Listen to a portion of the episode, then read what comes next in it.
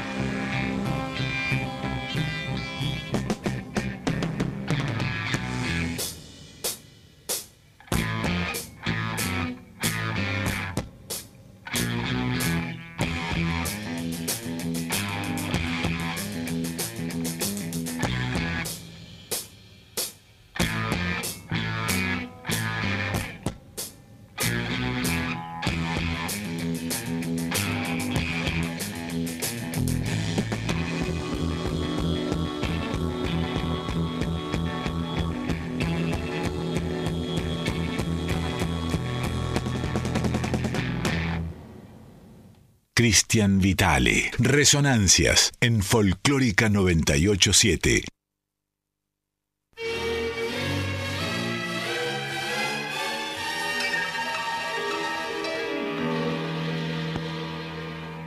Luis Alberto Spinetta escribió este tema que acabas de escuchar, Parvas, el 17 de julio de 1970 se editó.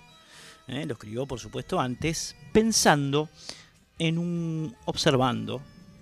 Eh, todos sabemos la importancia que tenía la pintura para la cosmovisión artística del Flaco Spinetta, en un cuadro de Millet ¿eh? que se llama eh, Parvas, precisamente, Otoño, ¿eh? que muestra el- el arduo o lo arduo que implica el mundo del trabajo en el campo, algo que el flaco eh, comparaba en esa época, muy chico él, eh, 20 años tendría, con su comienzo como músico profesional, eh, de, de lo amateur que había tenido todo, eso, todo ese origen con, con Almendra, con Emilio del Huercio, con Emilio Molinari, con Rodo García, de chicos, ¿no? de jóvenes, eh, juntándose de manera muy pero muy under, eh, en esos orígenes de lo que después se conoció como, como el rock argentino, eh, y, digamos con ese pensamiento típico de la juventud, o de muchos de los jóvenes y muchas de las jóvenes, eh, que tenía que ver con el cierto desinterés, cierto amor eh, platónico por el arte, sin que ello implique un, un beneficio económico, la búsqueda de una rentabilidad y el paso precisamente de ese espíritu primigenio del músico eh, despojado de, de lo material al trabajo profesional que estaba teniendo, sobre todo, sobre todo después de la edición del primer disco de Almendra, eh, del disco debut, aquel del payaso, que implicó bueno, un contrato con RCA, algún dinero que ingresó, eh, algún dinero, eh, Muchacha fue un, tema eh, muy difundido, muy vendido, y eso provocó por, por un efecto inercial que los muchachos se metan en la onda profesional a ganar dinero. Entonces el flaco, con ese particular mundo que tiene, interior, que tenía y tiene, por supuesto, pues no se fue, eh, vio en este cuadro de Millet algo así como una, una metáfora de lo que le estaba pasando. Eso es Parvas. Eso es lo que acaban de escuchar recién en el inicio de Resonancias de este capítulo número 342, que va a estar destinado hasta las 2 de la mañana a recorrer qué pasó precisamente con la música popular en julio del año 1970. Parvas, canción polirrítmica, poblada de riff y coros, un poco extraña tal vez para aquellos que eh, están más eh, impregnados del folclore, eh, no tanto, por supuesto, para la legión de rockeros que nos siguen y rockeras, que son muchos también. Pero bueno, marcó una diferencia esta canción con las primeras, aquellas que estaban más identificadas con una visión, si se quiere, más lírica, ¿eh? muchacha. Eh, ¿Dónde estás ahora que el viento borró tus manos? Hermosa esa canción. Laura va, ¿eh? unos temas que estaban como más vinculados a otro, a otro paradigma estético. Aquí ya, un poquito antes de la separación, Almendra se ponía más furioso, más rípido, más surrealista, más arduo. Y eso es lo que acaban de escuchar, como para comenzar a recorrer este año, este año, este mes de este año, eh, en este largo recorrido eh, histórico musical que implican estas resonancias, y que sigue por esta joyita, por esta joyita, o por estas dos joyitas. Mercedes Sosa, en julio de 1970, publica su séptimo disco. Ahí nomás. ¿eh? Los Almendra grababan Parvas y Mercedes publicaba El Grito de la Tierra. Ahí, juntito. En este disco la particularidad que tiene este trabajo de La Negra es que graba todas composiciones de autores argentinos. Eh, nosotros vamos a escuchar dos de ellas, de las 11 que pueblan ese eh, hermoso disco de, de Mercedes, una que había compuesto Armando Tejada Gómez y César Isela con destino de clásico continental, año atrás, en 1969, y otra que Manuel José Castilla del Cuchi y Leguizamón concibieron en honor a esa campesina del noroeste argentino llamada Eulogia Tapia, ya deben saber de qué estamos hablando claramente. La primera es Canción con Todos. Hoy sería Canción con Todas y todos, ¿eh? que representa básicamente un, un, grito de amor por América Latina inconmensurable. Y la otra es la Pomenia, eh, que maravillosamente ha recreado, por ejemplo, el dúo salteño, pero en este caso creo que es la primera grabación que, hay, y si no es la segunda, pero no muy lejos de ahí estamos, ambas dos en la voz de La Voz de América. Canción con Todos y La Pomeña del disco publicado en julio de 1970 por Mercedes Sosa, El Grito de la Tierra.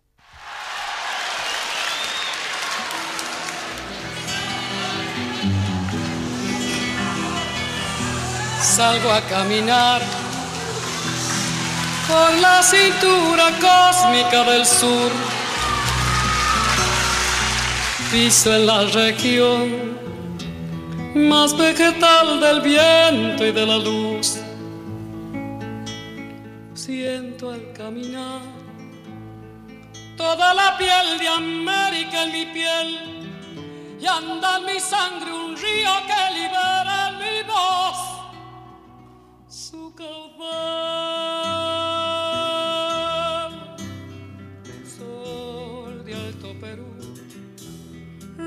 Rostro válido soledad. Un verde Brasil besa mi Chile, cobre y mineral.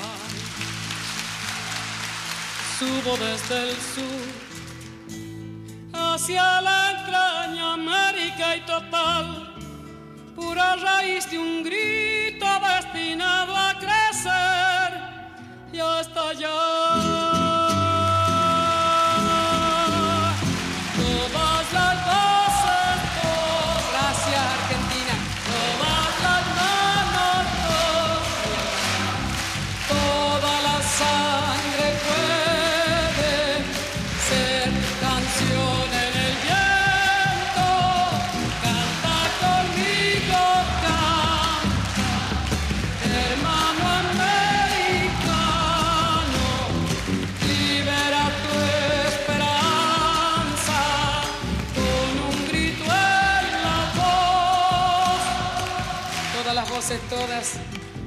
Todas las manos, todas, toda la sangre puede ser canción en el viento. Canta conmigo, canta hermano americano, libera tu esperanza con un grito en la voz, así sea. Muchas gracias.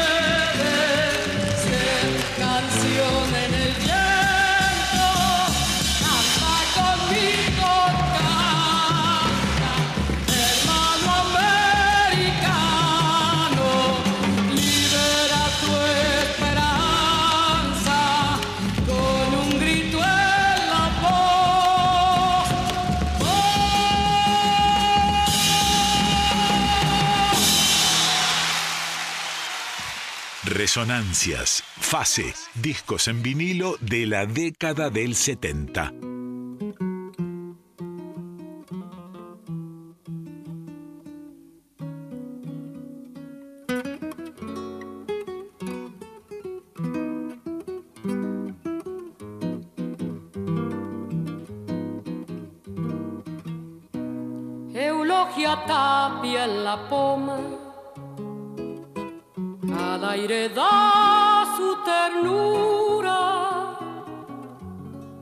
Pasa sobre la arena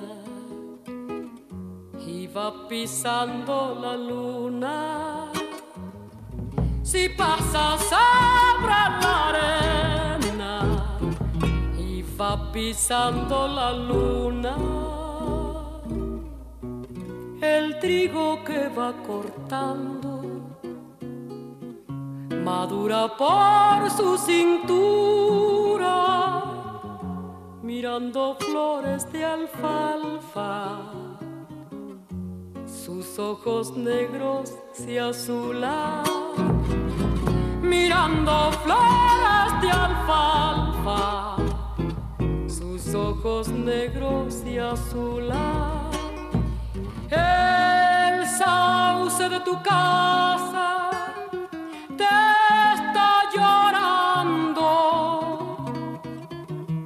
porque te roban eulogia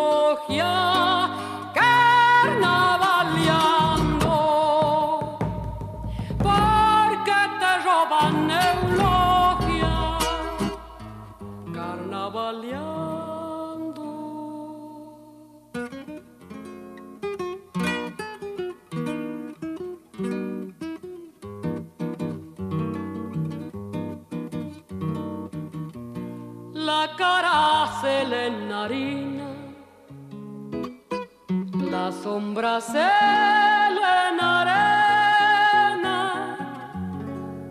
cantando y desencantando se le entreverán las penas, cantando y desencantando, se le entreverán las penas.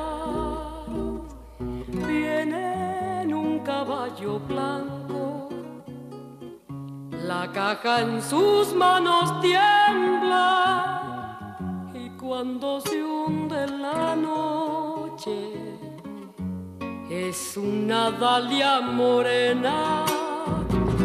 Y cuando se hunda la noche es una dalia morena sauce de tu casa te está llorando. Porque te roban eulogia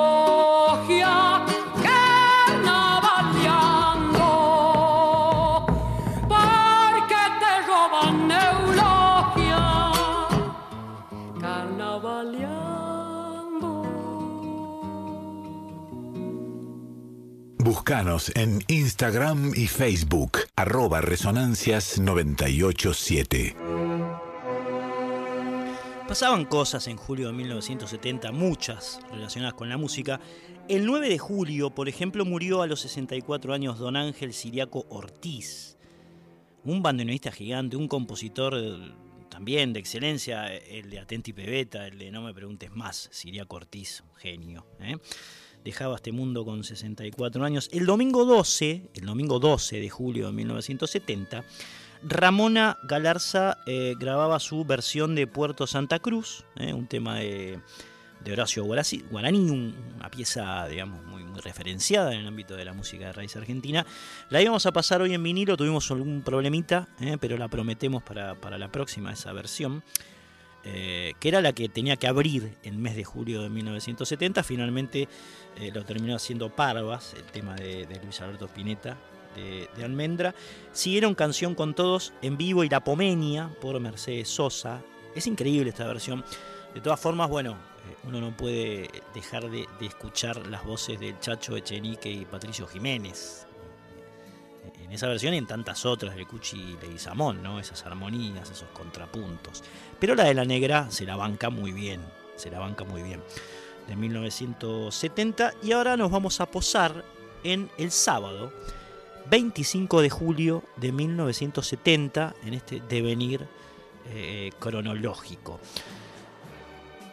Antes les digo que estamos en el teléfono 4999-0987, 4999-0987. Andará.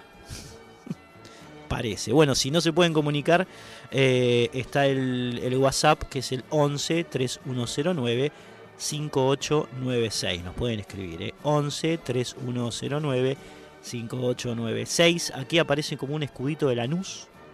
Estoy viendo ahora con dos con los dos dedos como hacían los, los yankees, digamos, ¿no? Eh, el pulgar para arriba, en, la guerra.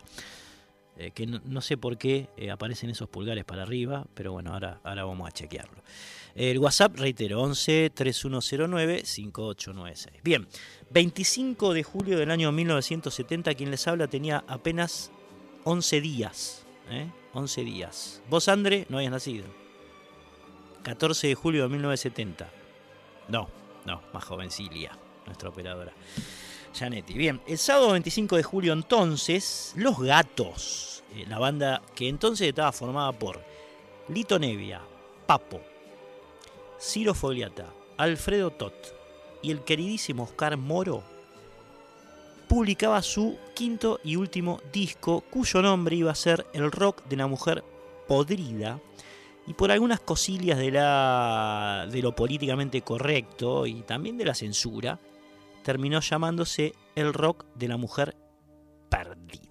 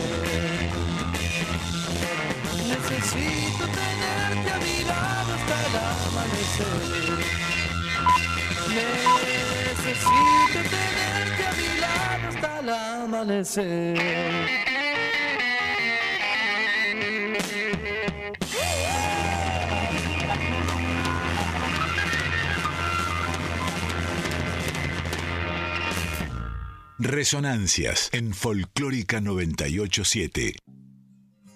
Tremendo lo que sonaban los gatos, ese poder, papá. eh, con Ciro Fogliata en esos teclados, ¿no? Y, y Lito, y Lito y esa voz, y Papo, y la viola. ¿eh?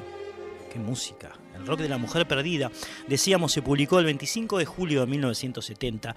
Acá nos escribe un, un WhatsApp eh, desde San Luis. Mario, manda una foto. Te estoy escuchando desde San Luis por la página. Y la foto tiene una cervecita, una gatita, que envidia, che. Y unos tostaditos de jamón y queso. Un abrazo, Mario, que él disfruta mucho cuando pasamos estos temitas relacionados con, con nuestro rock. ¿eh?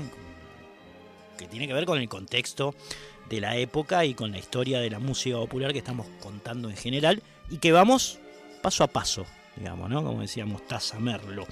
Estamos parados ahora en el sábado 25 de julio de 1970. Buenos Aires y el mundo se enteraron de la salida de este disco de los gatos, del rock de la mujer perdida, que también, eh, también tenía como característica ser el más blusero de todos, eh, un poco como Almendra, decíamos antes.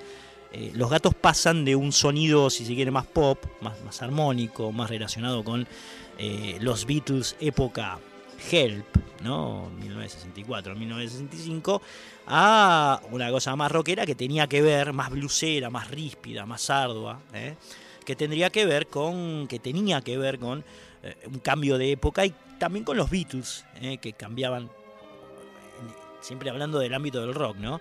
Eh, cambiaban la estética hacia algo más poderoso, más sofisticado. También más, más caótico, si quiere, ¿no? Uno escucha el álbum blanco de los Beatles y es eso. Bien, los gatos tenían este vuelco. Y en ese, en ese marco musical es que aparece este disco impresionante, del cual ahora vas a escuchar otro temón, otro temón llamado Mujer de Carbonche. ¿Eh? Mira.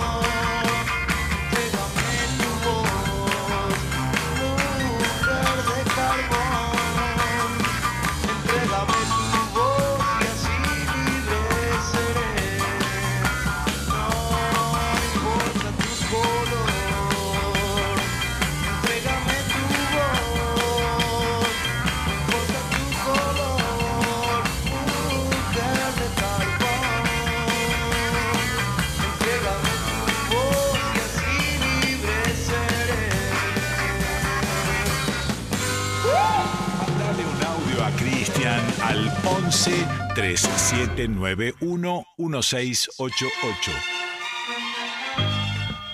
¿Qué pasa, señora? La están revoleando por todos lados. En vez de samba, de chacarera, carnavalito, estamos bailando rock and roll hoy. ¿Qué pasó ahí?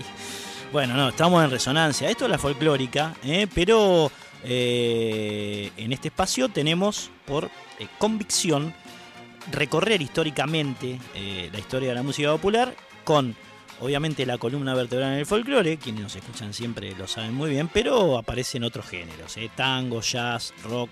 Julio de 1970 lo que, lo que me pasó investigando, eh, digamos, las, las ediciones, las publicaciones de, este momento es que no hubo mucho, mucha actividad eh, editorial, me refiero, respecto de discos de folclore o de tango. Y sí hay mucho, específicamente, ¿no? En- en ese, en, ese, en esa etapa puntual, en julio de 1970, de esto, de los gatos, de almendra. Casualmente se dio así. Por eso eh, el programa de hoy tiene como una especie de, impronta más relacionada con, con este género.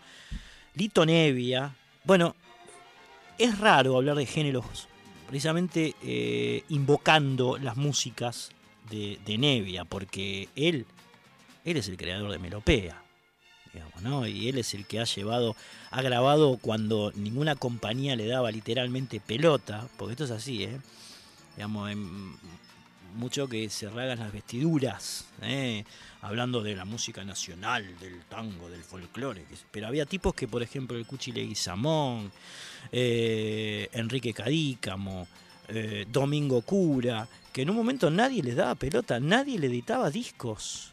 ¿Eh? Y lo hacía Lito Nevi a través de Melopea, este que, que acabas de escuchar recién eh, haciendo Mujer del Carbón y que vas a seguir escuchando durante un largo tiempo porque él eh, en, en julio de 1970 también publicó, no, mejor dicho, empezó o entró a grabar su segundo disco solista.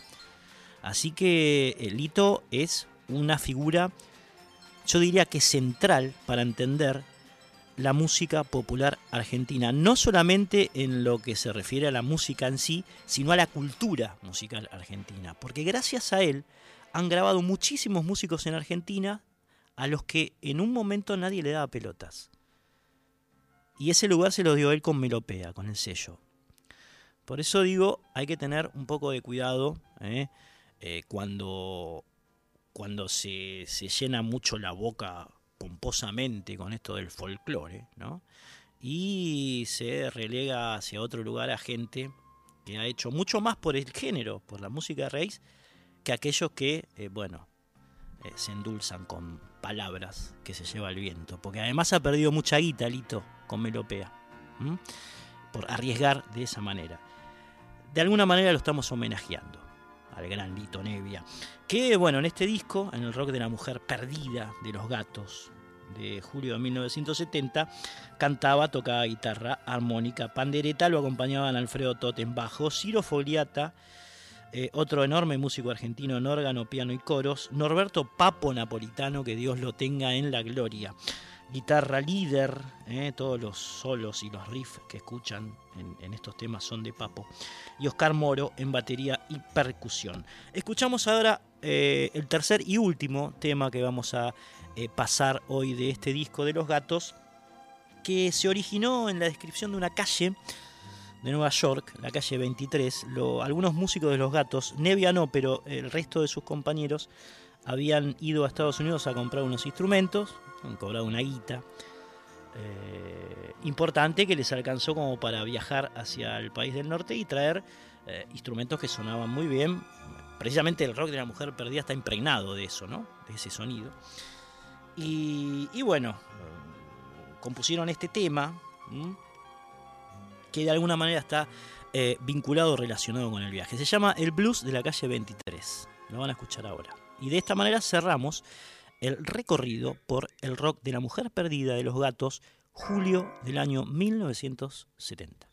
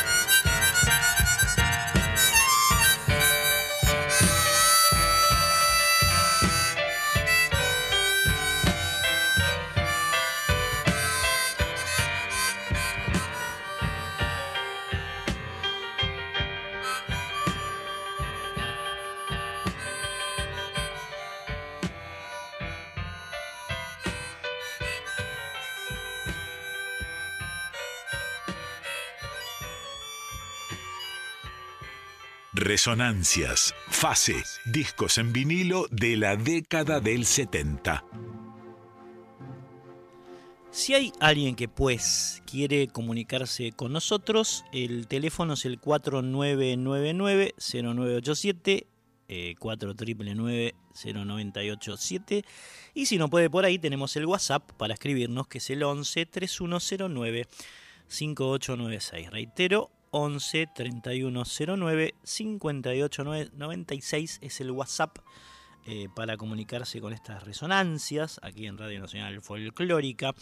Escuchar recién el blues de la calle 23, inspirado, como les decía antes, en la calle de Manhattan, eh, línea Broadway, ahí en Estados Unidos, donde los músicos de los gatos fueron a comprar instrumentos antes de entrar a grabar este disco, rock de la mujer perdida.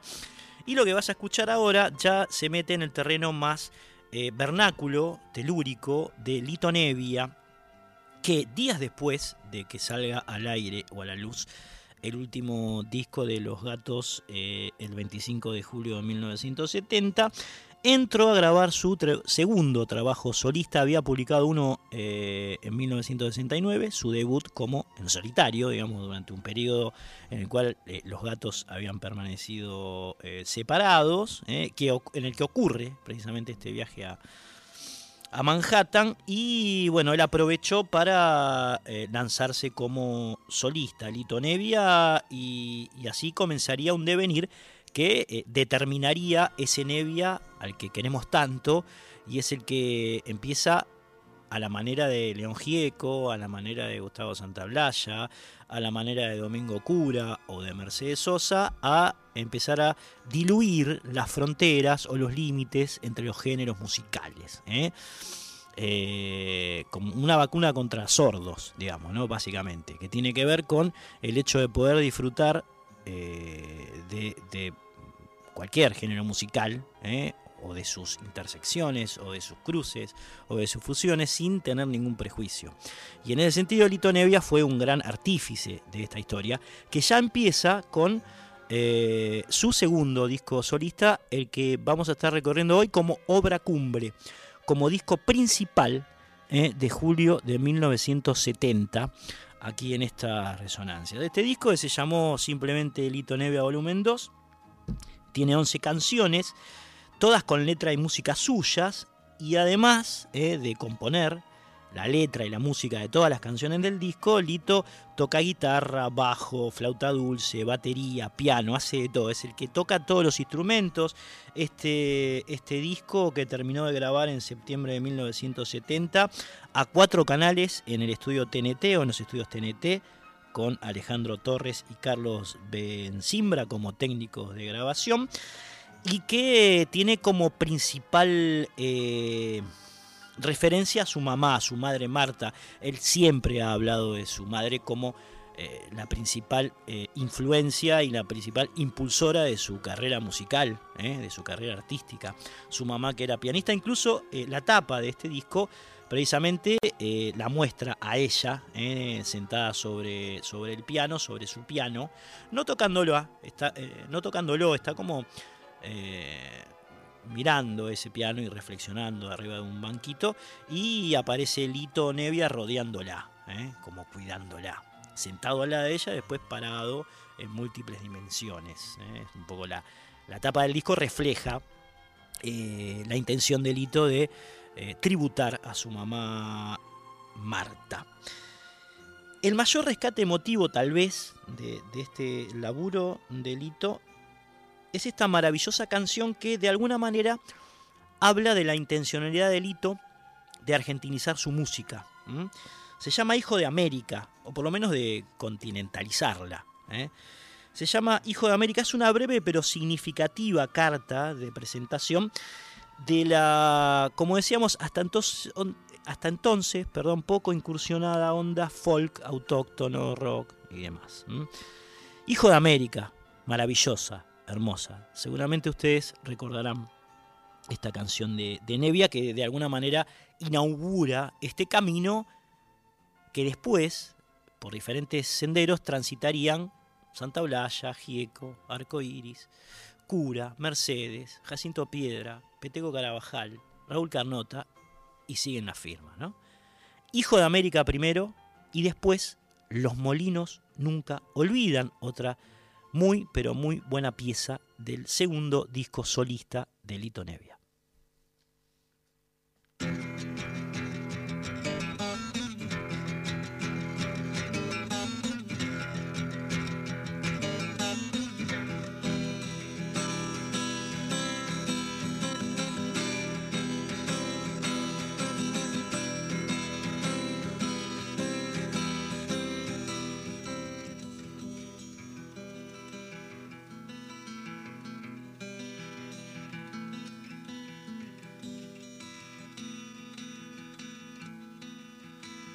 Tiene en su mano un pedazo de trigo que la tierra le ordenó arrancar.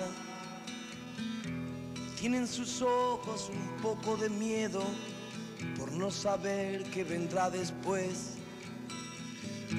Su piel conserva el color de ayer, su ropa se compra por doquier. Y cuando habla cuenta te das es un hijo de América que aún no ha pisado la ciudad. América, ¿cuál es la forma de llegar a ti?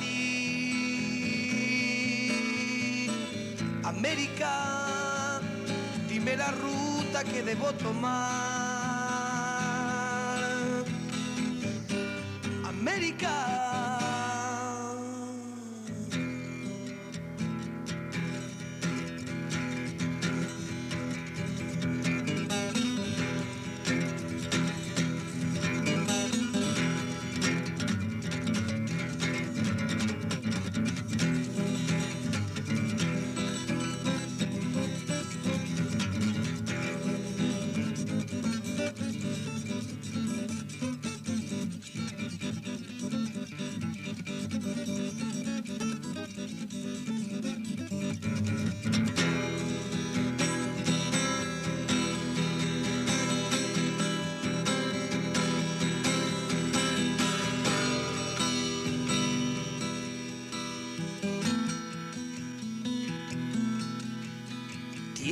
Su mano un pedazo de trigo que la tierra le ordenó arrancar.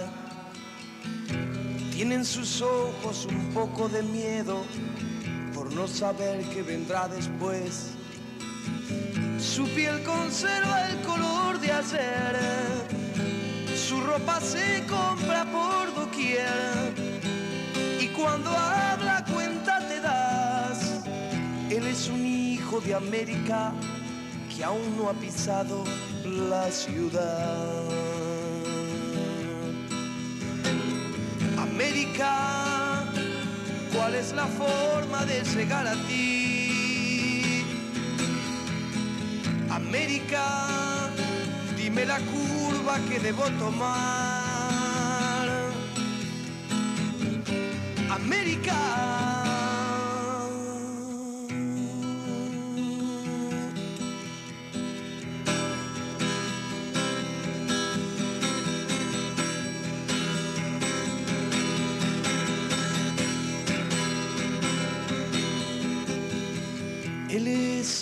Hijo de América que aún no ha pisado la ciudad.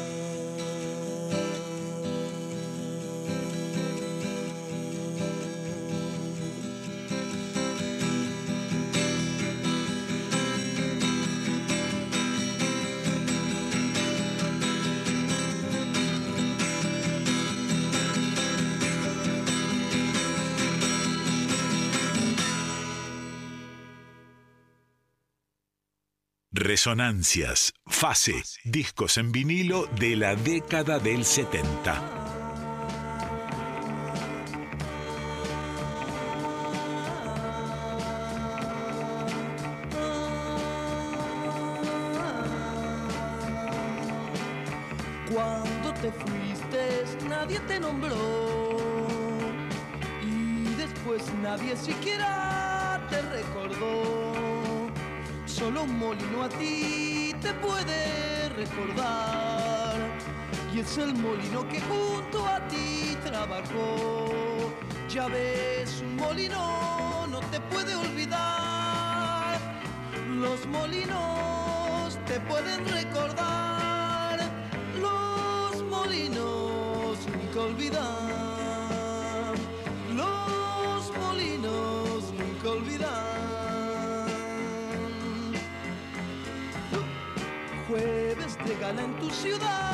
Y aquí también. Tu mente sola dime con quién podría estar. Solo un molino a ti te puede recordar. Y es el molino que junto a ti trabajó. Ya ves, un molino nunca puede olvidar. Los molinos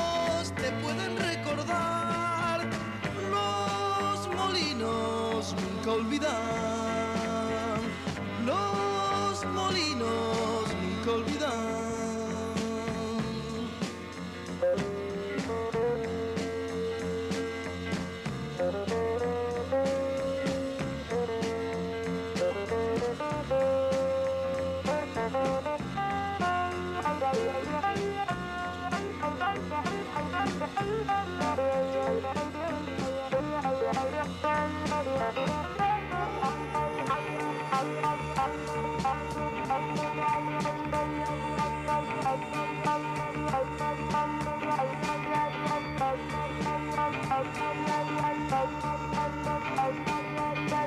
Ya ves, un molino no te puede olvidar. Los molinos te pueden recordar. Los molinos nunca olvidan.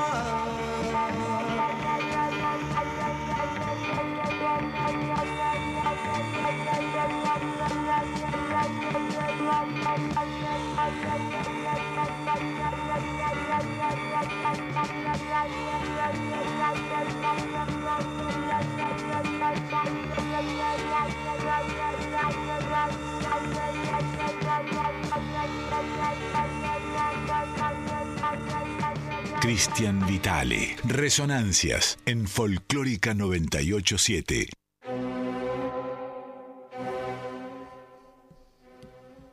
Si el volumen 1 muestra a Nevia despegando paulatinamente de la órbita Beat Rocker, su sucesor, el volumen 2, que estamos escuchando ahora, lo introduce en el terreno de la música popular experimental.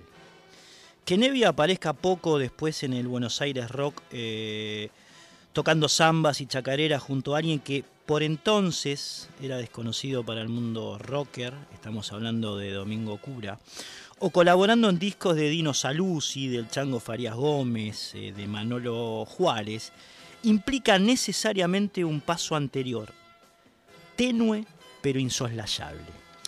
Es aquí donde asume su importante papel histórico esta placa grabada con cuatro canales en el año 1970. Recién separados los gatos, Nevia entró, como decíamos, a los estudios TNT para grabar un disco que señalaría como un homenaje a su madre pianista, Marta Denis. Años blancos, días blancos.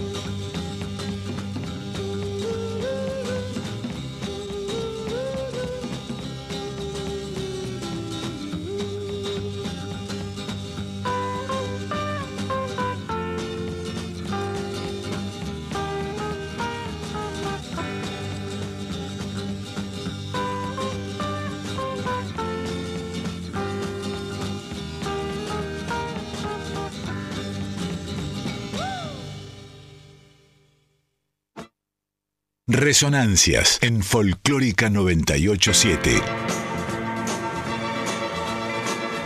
Estamos atravesando este hermoso disco de Lito Nevia, el segundo en su carrera solista, que empezó a grabar eh, a mediados del año 1970, que es el momento en el cual estamos eh, clavados aquí en Resonancias, eh, en este largo devenir de la historia musical nacional y popular, con ribetes también externos, como saben, aquí en Radio Nacional Folclórica. Escuchaban Años Blancos, Días Blancos, reitero, una hermosa canción.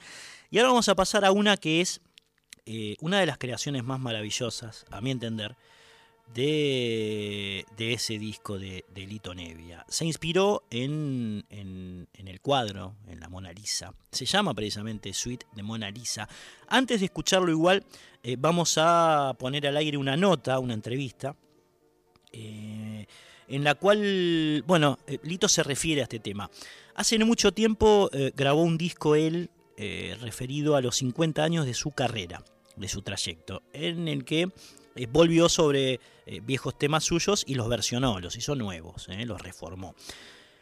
Y le hicimos una entrevista precisamente respecto de, de ese trabajo y le preguntamos por este tema, que no, no resultó finalmente elegido para para involucrar en ese disco, pero bueno, él nos dio las razones y los motivos y vamos a aprovecharlo porque de alguna manera pinta la canción que vamos a escuchar después.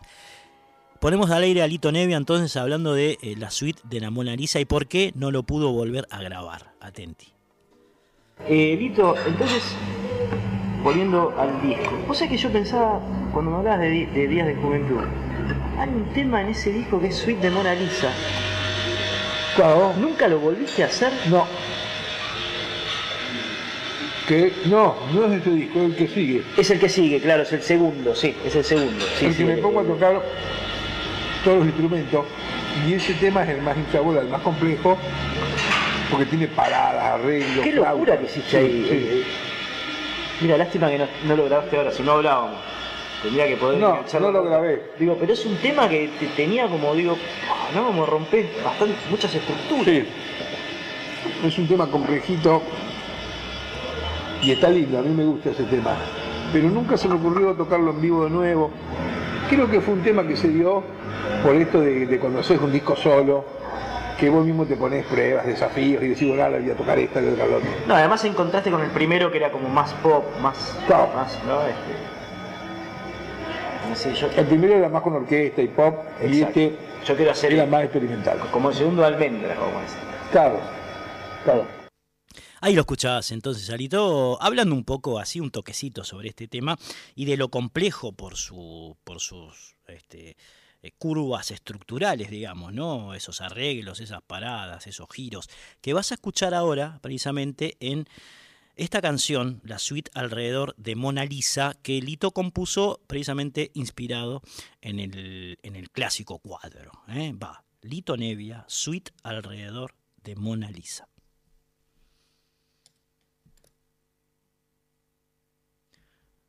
¿Qué ha pasado?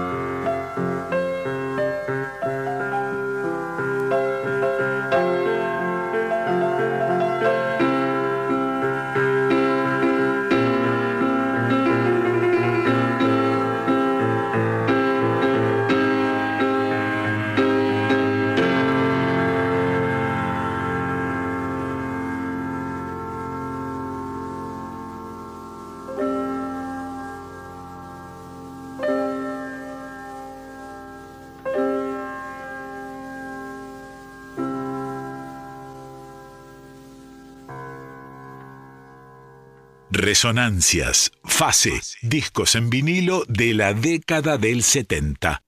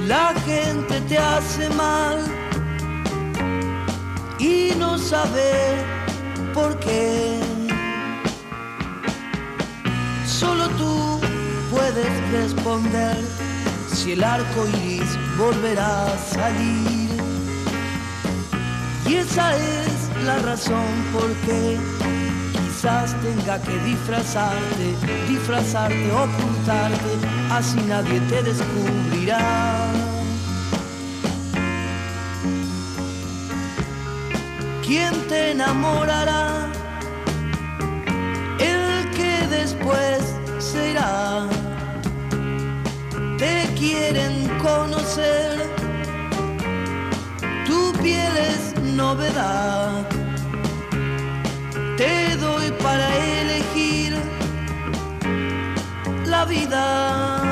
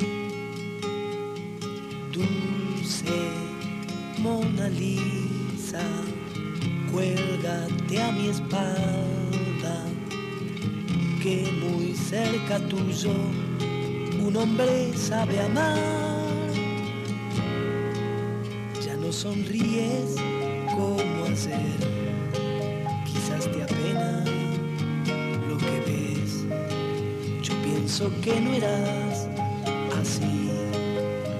Alguien te inventó, te creó, te deseó. Santa Mona Lisa, bruja Mona Lisa, cierra ya tus ojos que te quieren violar.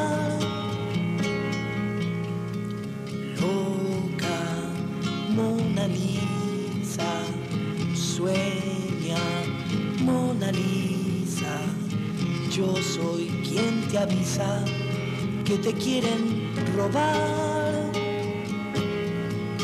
Ya no sonríes como hacer, quizás te apena lo que ves. Yo pienso que no eras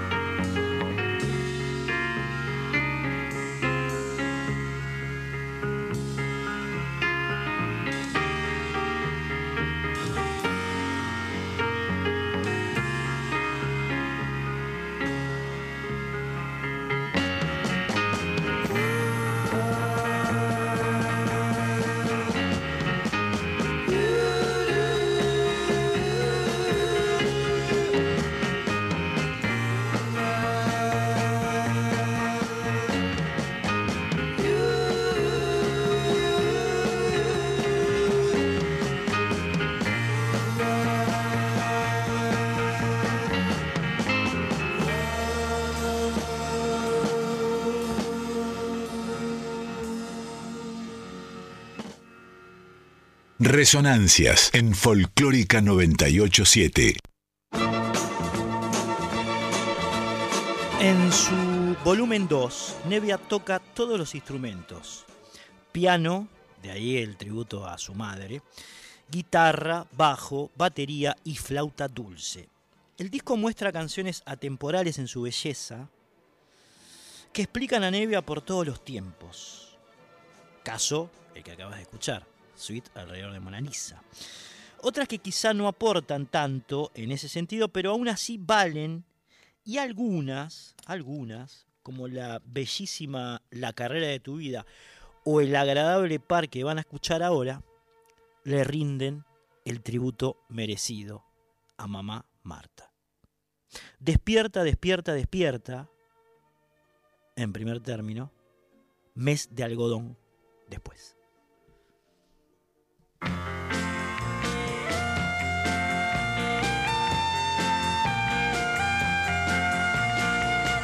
Cuando quiero recordar si este mes lo pasé bien, todo fue maravilloso. Vino agosto y también tú, todo ha sido igual que un cuento. Este mes fue de algodón. Quiero preguntar si este mes algo falló, nada por qué arrepentirme, nada que me haga llorar. Todo ha sido igual que un cuento, este mes fue de algodón.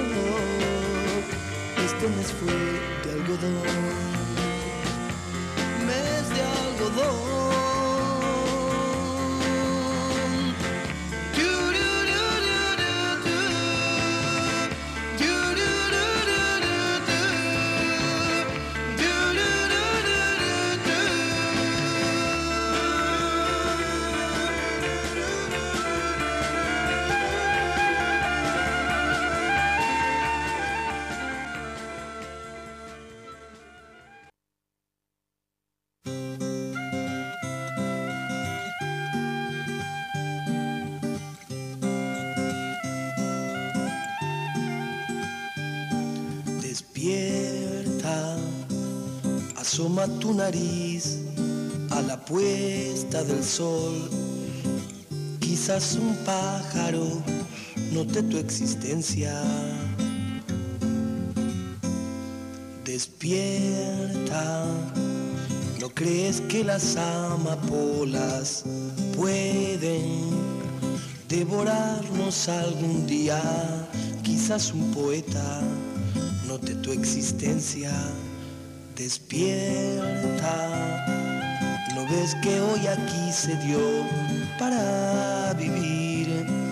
Después vas a poder dormir, no sé, quizás vas a poder dormir un largo rato, un rato largo. Despierta, cómprate un boleto y sígueme. En un libro se hable de ti. Solo despierta, no temas a cruzar la calle de hoy. La llave está en tus manos desde hace tiempo. Úsala.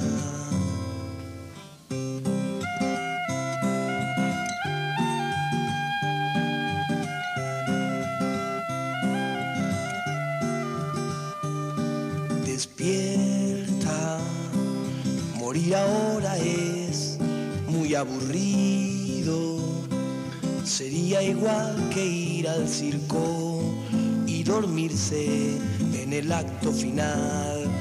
Despierta, despierta,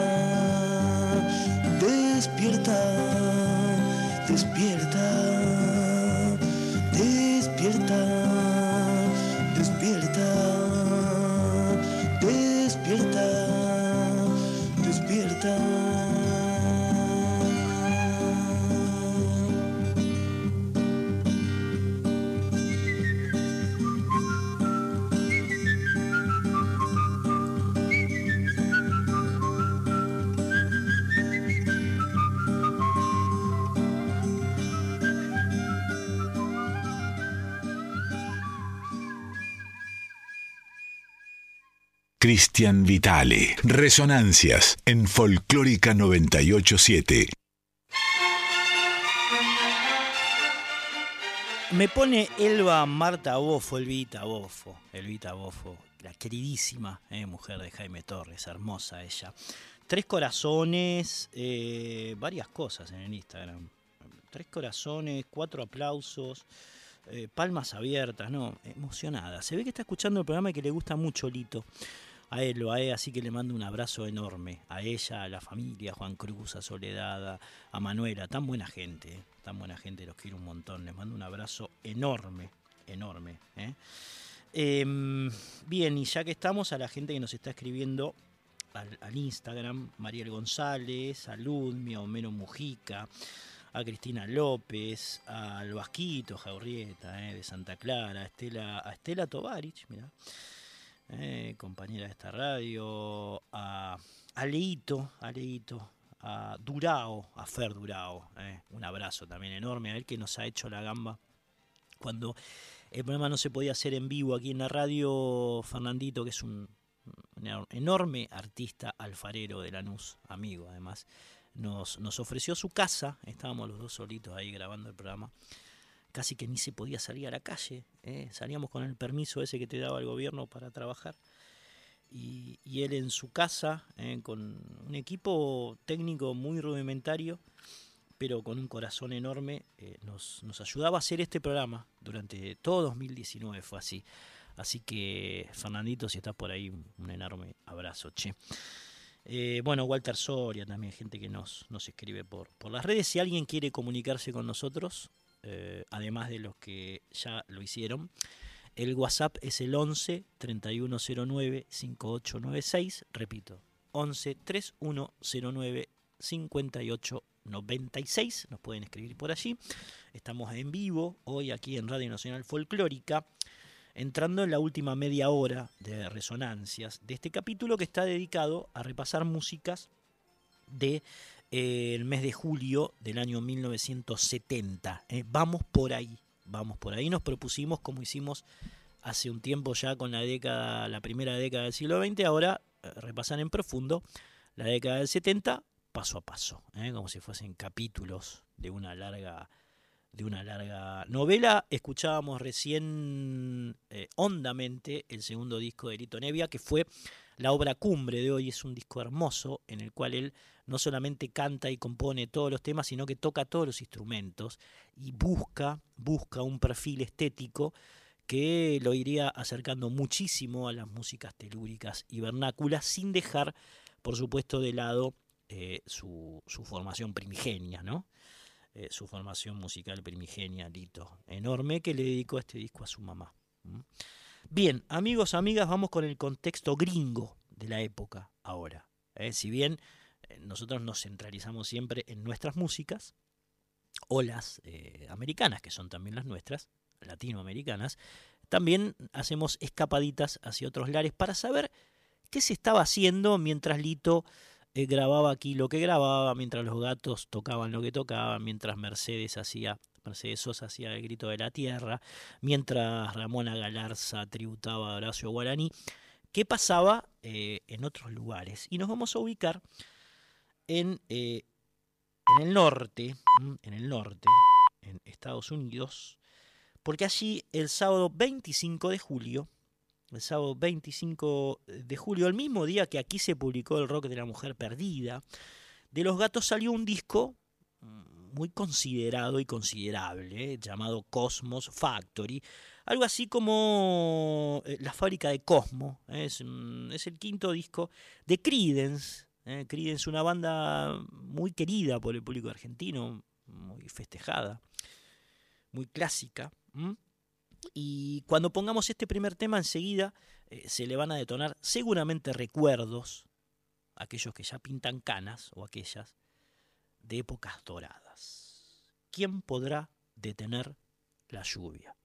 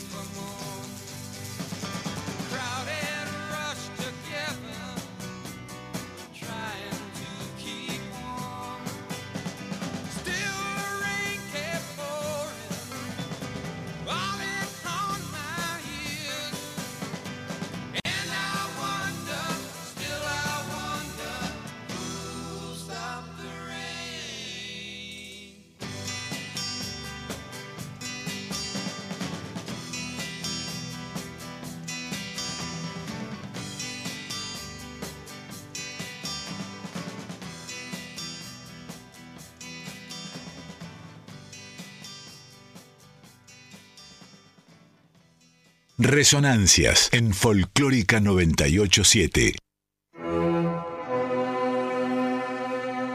Le estamos entrando a este disco de eh, Clearwater Revival, eh, eh, publicado el 25 de julio de 1970, cuyo nombre, cuyo nombre, la factoría o la fábrica de Cosmo, tiene que ver con una casa de Berkeley donde la banda solía ensayar, ¿eh? la banda liderada por los hermanos Fogerty, en especial por John Fogerty, que era el que componía todos los temas, el que cantaba, el que tocaba la viola, en fin, el líder. ¿eh? Nos metemos ahora en otra canción, otra canción clásica, que seguramente habrán escuchado una y mil veces, llamada Mientras pueda ver la luz, que es una balada a ritmo lento, ¿eh? que habla de lo incierto y solitario que resulta el camino de la vida, o que le resultaba el camino de la vida en ese momento a John Fogerty, que se sentía muy lejos del hogar y lo extrañaba. ¿eh? Era un grupo, Creedence, que realizaba eh, tremendas giras universales, y eso hacía que, por supuesto, eh, ontológicamente, axiomáticamente, los músicos mm, estuviesen poco en sus casas. ¿no? Y de, esta, de esto habla, de este tema, que parece tan simple, pero que es tan fuerte y tan poderoso, digamos, en términos emocionales, habla esta canción, ¿no? De lo, que, de lo tanto que se extraña el hogar, ¿eh? de lo tanto que se extraña el hogar cuando se está mucho tiempo fuera de él. ¿eh? Bien, mientras pueda ver la luz de John Fogerty por Credence.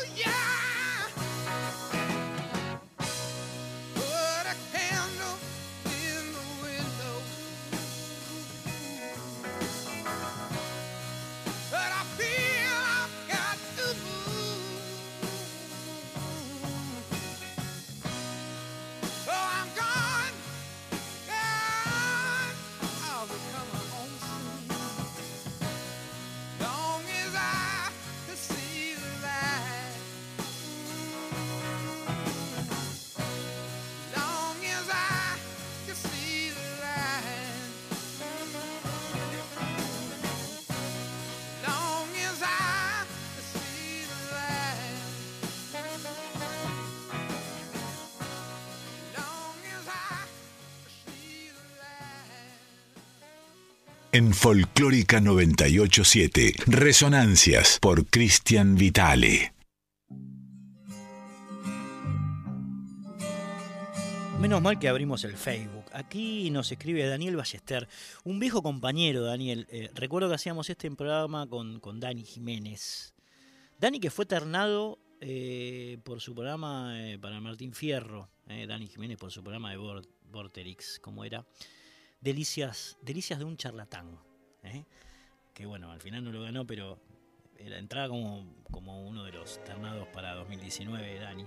Bueno, con él hacíamos aquí en Radio Nacional Faro, hace mucho tiempo ya, ¿no? Estaba Faro, que ahora es la Rock. Había sido un momento supernova, después fue Faro y a partir de del creo que el triunfo de Néstor eh, se transformó en, la Rock.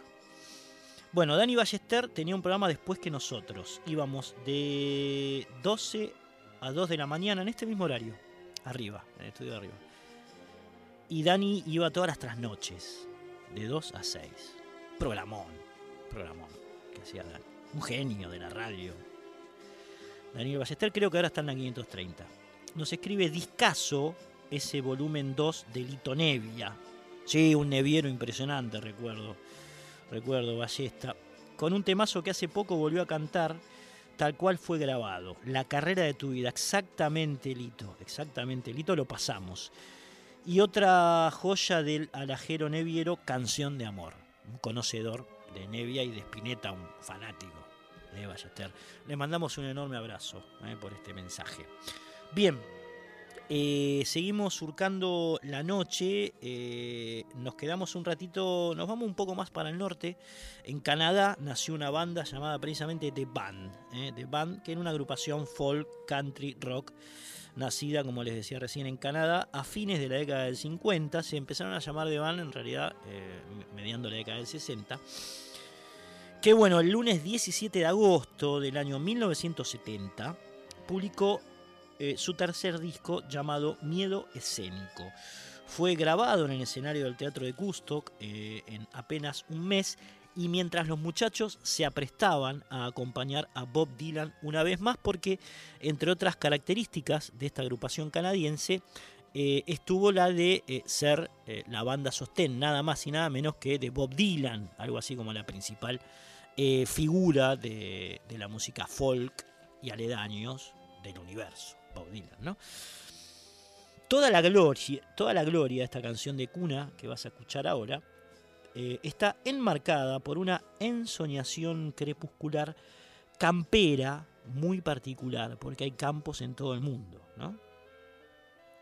Una especie de serenata somnolienta en la que brillan, estén atentos y atentas, las líneas de guitarra de Robbie Robertson, algo así como el líder de The Band o, la figura principal, digamos, ¿no? Hay, algunas agrupaciones tienen líder, otras son más horizontales, de Van era un poco más horizontal, pero Robertson se destacaba porque era el que tocaba la guitarra, con todo lo que ello implica, y además el compositor de gran parte de las canciones. Escuchamos entonces para eh, referenciarnos en Devan este tema, toda la gloria del disco eh, Miedo Escénico, que salió, como les decía, ya estamos parados en agosto, el 17 de agosto del año 1970.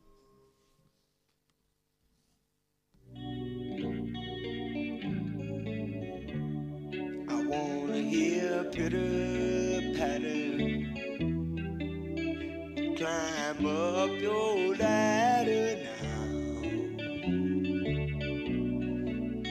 time for you to dream away. For what a big day you've been through. You've done all the things that you wanted to do. Go I'm sick story.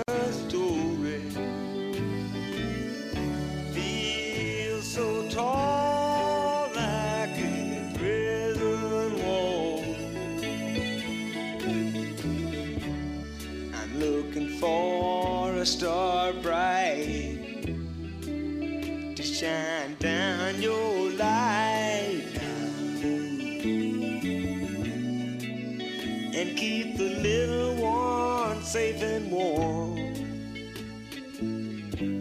Cause to her it's just a fantasy. And to me it's all a mystery. All a glory. I'm second story. Feel so tall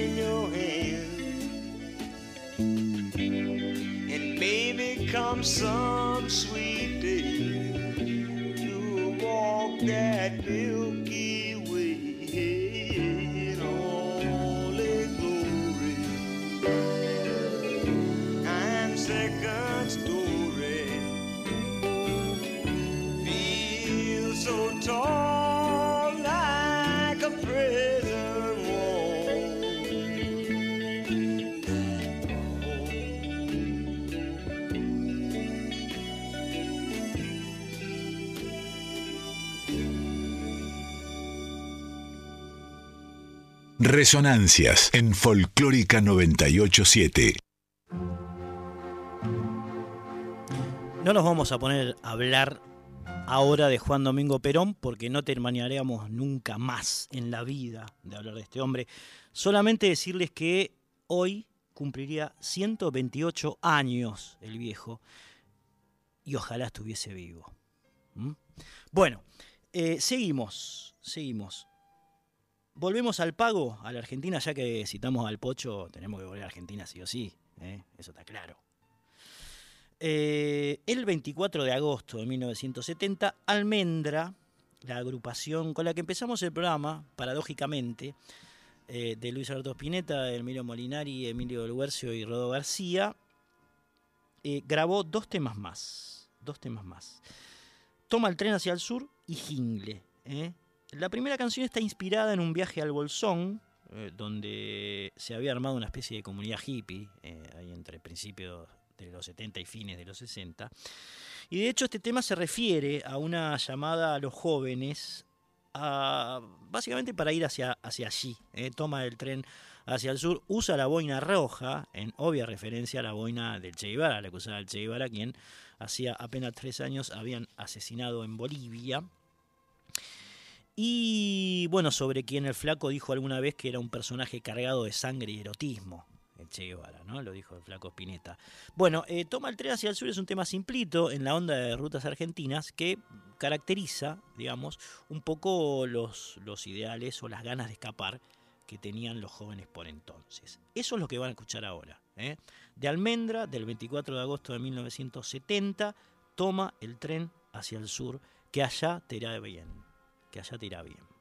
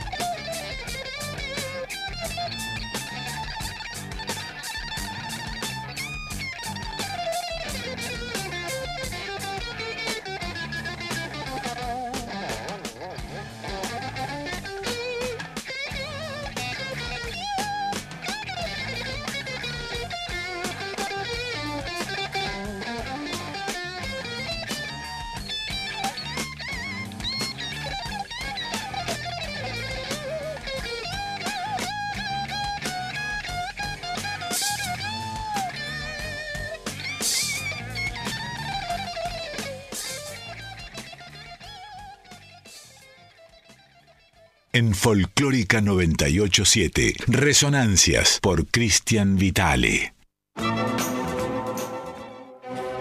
Edelmiro Molinari era el segundo guitarrista, o el otro guitarrista, mejor dicho, de Almendra, eh, Luis Alberto Spinetta, y él tocaba en la viola. Es más, se dice que Edelmiro fue quien le enseñó a tocar la guitarra, o uno de los que le enseñó a tocar la viola al flaco Spinetta. Le preguntamos una vez cómo eran los ensayos de Almendra, eh, otra particularidad, digamos, otra lista.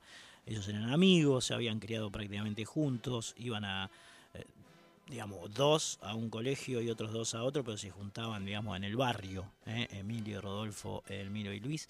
Y bueno, los ensayos tenían algo de esa caridez clanesca, familiar, ¿eh? muy de, esa, de esas amistades fuertes, de esos amores que se dan en la adolescencia, ¿no? O en la, en la primera juventud, cuando alguien se está, se está formando, está mirando el mundo, ¿eh? está empezando a ver al mundo desde afuera. Y, bueno, eso era un poco esta, esta agrupación maravillosa que dio la música argentina. Y bueno, Edelmiro nos cuenta una arista. ¿Cómo eran los ensayos de Almendra, Edelmiro?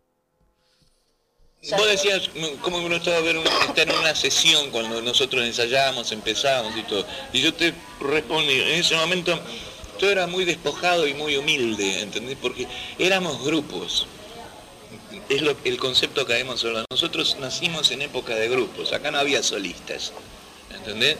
Acá no, existían Spinetta, Molinari, eh, éramos almendra.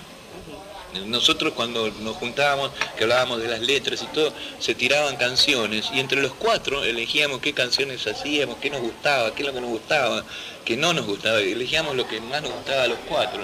Y ese espíritu y ese trabajo es una cosa muy especial, es una cosa muy de esa época también. Y así estoy seguro que lo han hecho todos los grandes, todos los grupos. Eran laburos de grupo, no eran una cosa de tipo que venía, che, vamos a tocar todo esto, yo te pago a vos por los ensayos. No, nada que ver, ¿entendés? claro, mm. Era, no, si me gusta, a mí no me gusta, lo el bárbaro. Aparte composiciones de una inspiración, yo ahora que recuerdo, ¿no? El camino difícil. Pero sí, había lindo. O para ir. Mm. Qué hermoso tema. Que era una, ¿viste, ¿viste cuando sean conjunciones de talentos? Se dio eso simplemente. Claro. Y que es muy mágico también. Pero es lo mismo que vos decís, yo encuentro analogías a nivel de grupo, ¿viste? Todo, vos ves los Beatles, los Rolling Stones, esa magia que se, se dan y se dan con un cierto grupo de personas, ¿entendés? Vos no podés tener los Beatles sin Ringo Starr, aunque sean John y Paul los que componían la mayoría de canciones, ¿no? Pero era, era una magia grupal, vos decías, no, esto es así. Ahí lo tenías a, a Elmiro Molinari brindando otra pintura de época, ¿no? Estamos en agosto de 1970. Eh, cuando Almendra grababa estos temas que estamos escuchando, Toma el tren hacia el sur, eh, Jingle, que lo vamos a escuchar ahora, y describiendo esa situación de cómo, cómo se ensayaba, cómo se vivía, cómo era la música en ese momento. el factor humano, ¿no? Hablaba de, algo muy fuerte, de lo despojado y humilde que era, ¿eh? linda la pinturita de época que nos ofreció recién Elmiro Molinari y de alguna manera nos ofrece una introducción ¿eh? Eh, una introducción interesante para la otra canción que el 24 de agosto del 70 grabó Almendra, que fue Jingle. Eh, Jingle que es una pieza fugaz de apenas cuatro versos y un significado como muchos de los temas, como muchos de los temas del Flaco Spinetta, difícil de, eh, de revelar, ¿no? Un significado hermético casi. Tal vez se trate de una crítica si se quiere, subliminal a los temas que por esa época se usaban para publicitar productos. Le había pasado a Tanguito, le había pasado a gente de folclore también, digamos, ¿no? Al flaco mismo con muchacha. Y que, bueno, eh, Spinetta veía como algo, algo salido de un cuento feroz. Pero a ver si descubren algo ustedes en esta poética que nos estemos viendo. Jingle, 24 de agosto de 1970, Almendra.